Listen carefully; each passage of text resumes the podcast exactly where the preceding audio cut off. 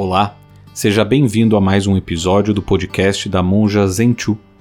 Você pode acompanhar as lives que a Sensei faz de segunda a sexta em sua conta no Instagram, monjazenchu, e em seu canal no YouTube. Siga a Trilha Zen.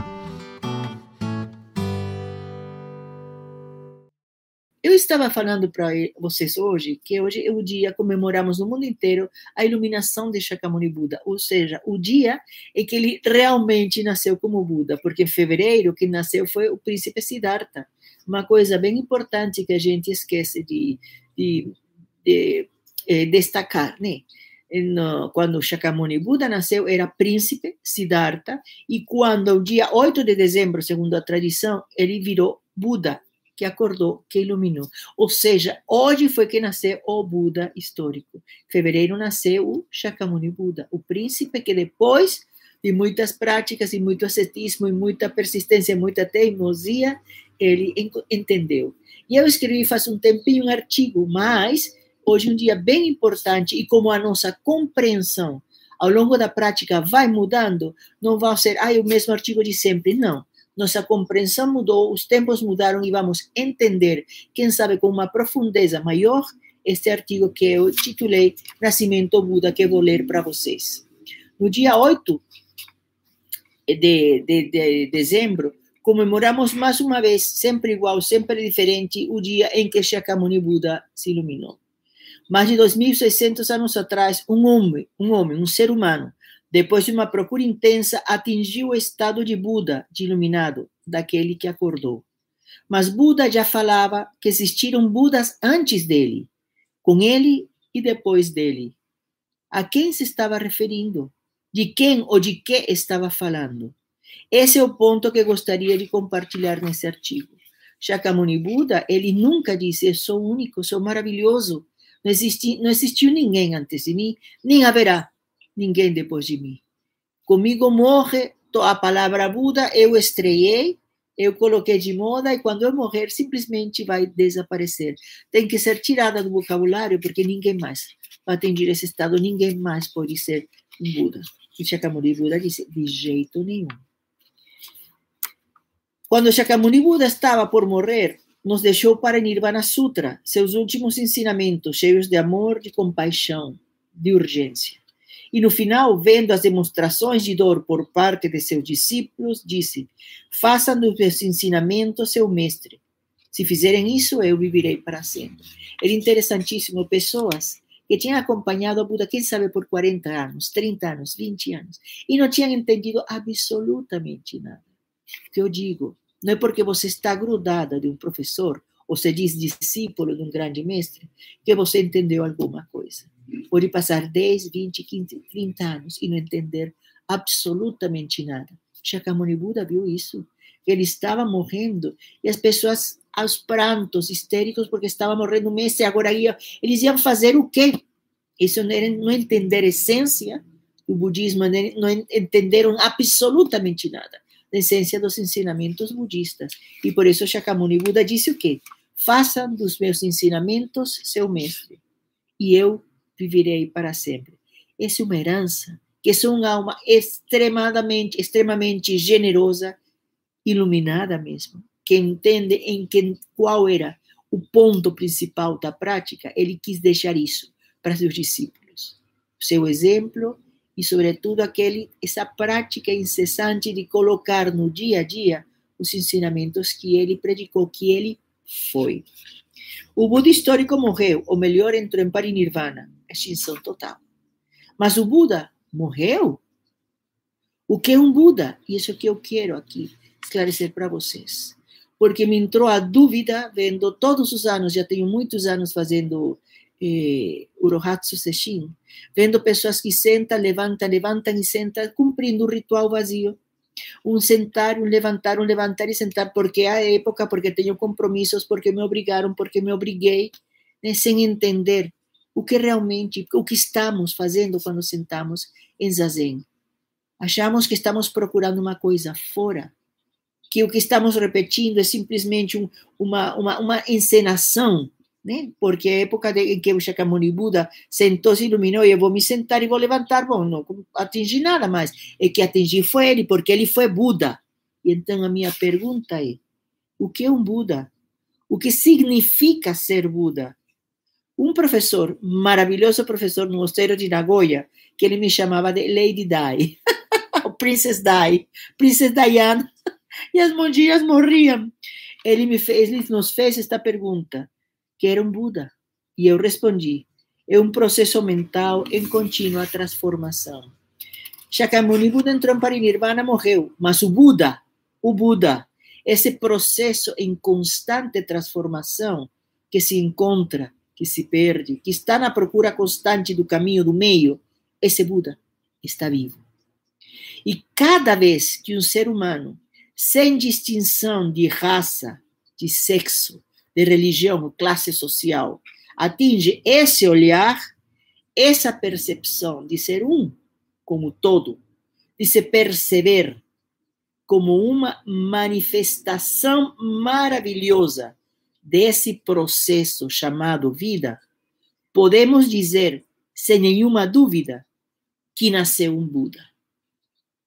Shakyamuni Buda disse que não se é Brahmani por nascimento e sim pela conduta. Lembrem que a casta índia, onde ele nasceu, estava estruturada socialmente em casta, castas. E a casta superior era dos Brahmanes, né? o que detinham o poder religioso né, da tradição e eram os mais puros os puros dos puros. Eram os que estudavam, se cultivavam, né? E só podia ser brahmane quem nascia dentro da casta. E Shakyamuni Buda disse, não, não ser brahmane por nascimento, mas por educação, por opções, por escolha, por treino.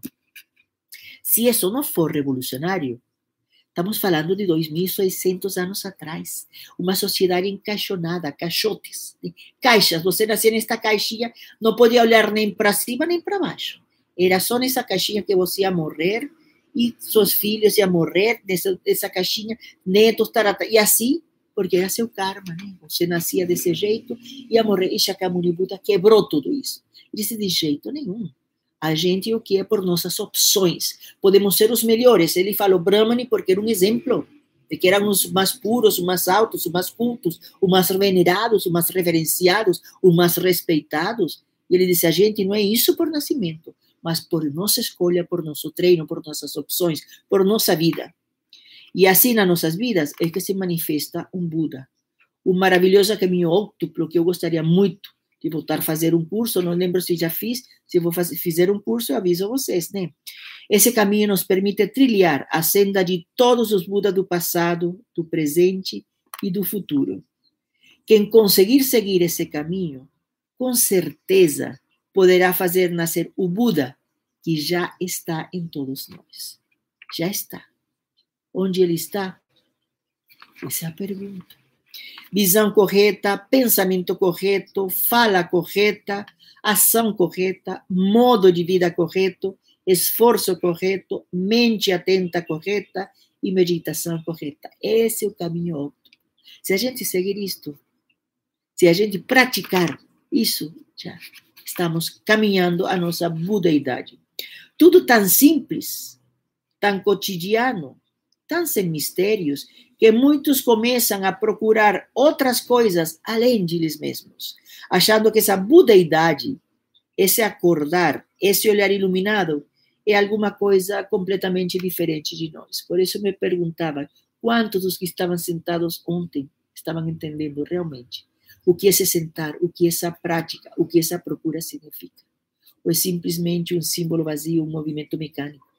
E sentar por sentar porque é um rito, porque tem que ser feito.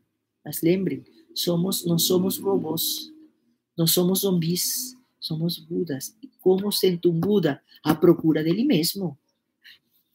Cada vez que um ser humano está presente em qualquer momento da sua vida, nasce um Buda.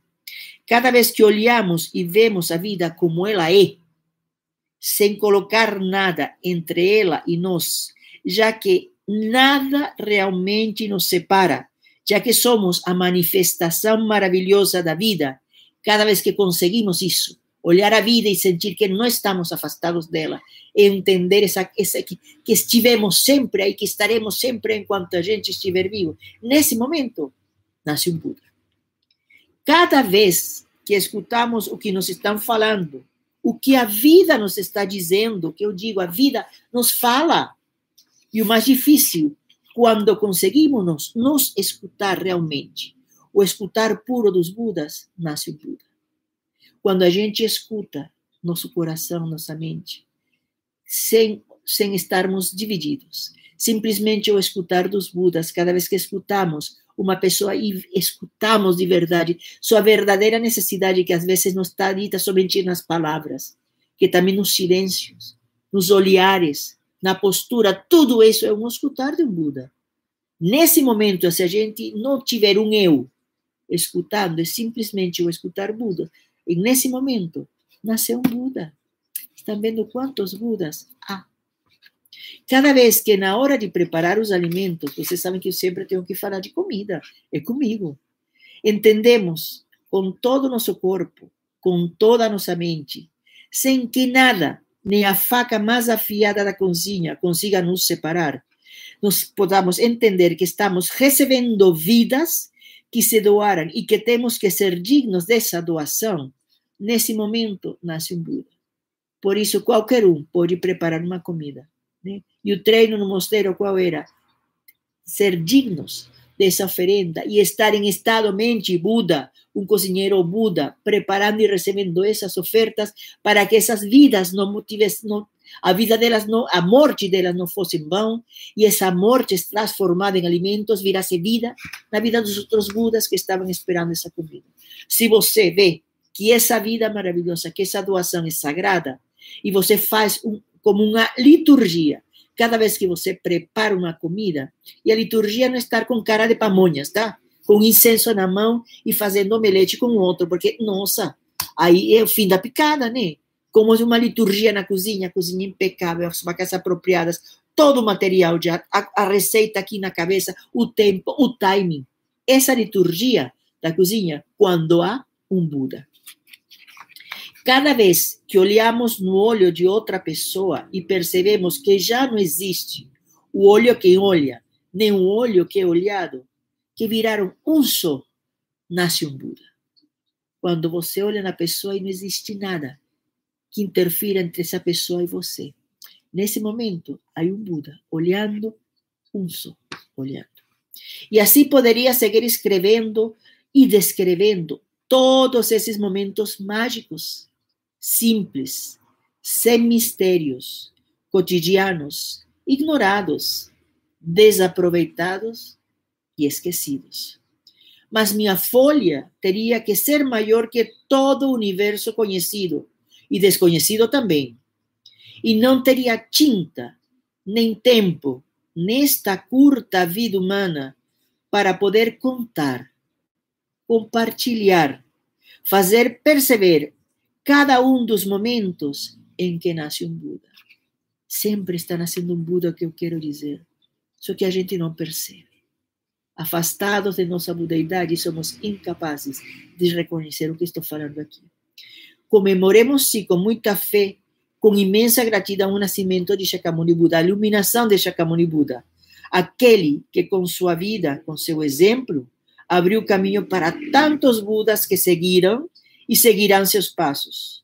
Mas nós, dignos herdeiros dos ensinamentos de Buda, devemos começar a comemorar cada momento das nossas vidas em que, honrando sua memória, fazemos das coisas miraculosas o nosso cotidiano. Escutem bem.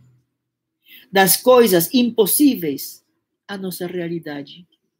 De um pensamento, fazemos um sorriso e de tudo o que a vida nos oferecer, uma imensa oração de gratidão, de contentamento, baseada no entendimento de que, efêmeros como somos, não podemos perder nenhum segundo deixando de ser o que sempre fomos. Budas aqui, Budas lá e onde for preciso. Isso que eu queria compartilhar hoje com vocês. Não procurem o Buda fora de vocês. Isso é uma prática errada de pessoas que não entenderam nada. Não procurem o Buda nos livros. Não procurem, o Buda está quando esse momento mágico em que desaparece qualquer obstáculo entre nós e a vida, entre nós e a realidade.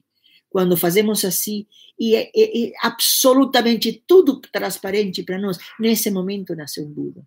Por isso existe esse ditado que os pamonhas repetem sem, sem entender. Se você encontrar um Buda andando por aí, mate-o. O que significa isso? Isso que a gente tem que pensar. O que significa? Se encontra um Buda andando pela sua frente, eh, em frente de você, na calçada, atravessando uma rua, mate-o. Primeiro preceito, não matar. E com esse pensamento vou fechar este petisco. Pense nele. Esse é o Koan para cada um de vocês. Pensem o que significa isso. Já todas as pistas eu dei com esta leitura, com toda a prática que tivemos e teremos, porque vamos continuar. Enquanto houver vida, haverá essa procura incessante e essa, essa, essa esperança sempre de que esse encontro, como não é nada fixo e nada permanente, conseguimos uma vez e descobrimos que sim, é possível ser Budas, de que é verdade sim, ninguém me contou, eu sei, por um instante foi Buda e eu vou atrás dessa prática para que essa budeidade se estenda cada vez um pouco mais na minha vida, apesar da minha vida efêmera, apesar de que tudo é impermanente. Siga a Trilha Zen.